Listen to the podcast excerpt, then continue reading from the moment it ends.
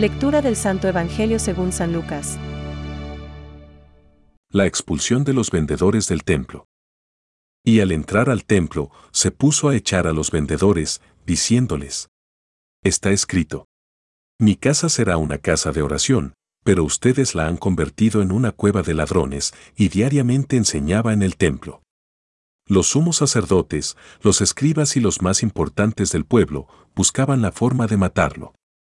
Pero no sabían cómo hacerlo, porque todo el pueblo lo escuchaba y estaba pendiente de sus palabras.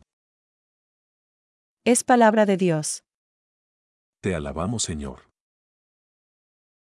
Reflexión. Mi casa será casa de oración. Hoy, el gesto de Jesús es profético a la manera de los antiguos profetas, realiza una acción simbólica, plena de significación de cara al futuro. Al expulsar del templo a los mercaderes que vendían las víctimas destinadas a servir de ofrenda y al evocar que la casa de Dios será casa de oración. Y 56,7, Jesús anunciaba la nueva situación que Él venía a inaugurar, en la que los sacrificios de animales ya no tenían cabida. San Juan definirá la nueva relación cultual como una adoración al Padre en espíritu y en verdad. Juan 4:24. La figura debe dejar paso a la realidad.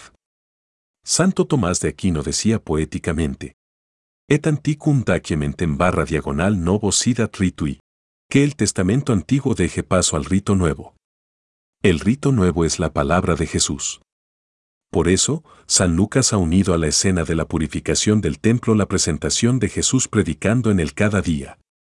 El culto nuevo se centra en la oración y en la escucha de la palabra de Dios. Pero, en realidad, el centro del centro de la institución cristiana es la misma persona viva de Jesús, con su carne entregada y su sangre derramada en la cruz y dadas en la Eucaristía. También Santo Tomás lo remarca bellamente. Recumbens cum fratribus. Sedat sui manibus. Sentado en la mesa con los hermanos. Se da a sí mismo con sus propias manos.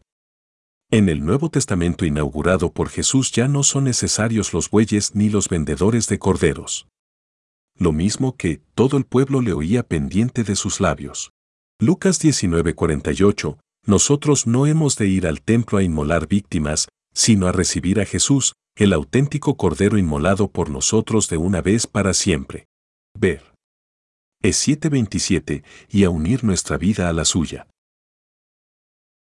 Pensamientos para el Evangelio de hoy. Corred todos a una a Jesucristo como al único templo de Dios, como al único altar.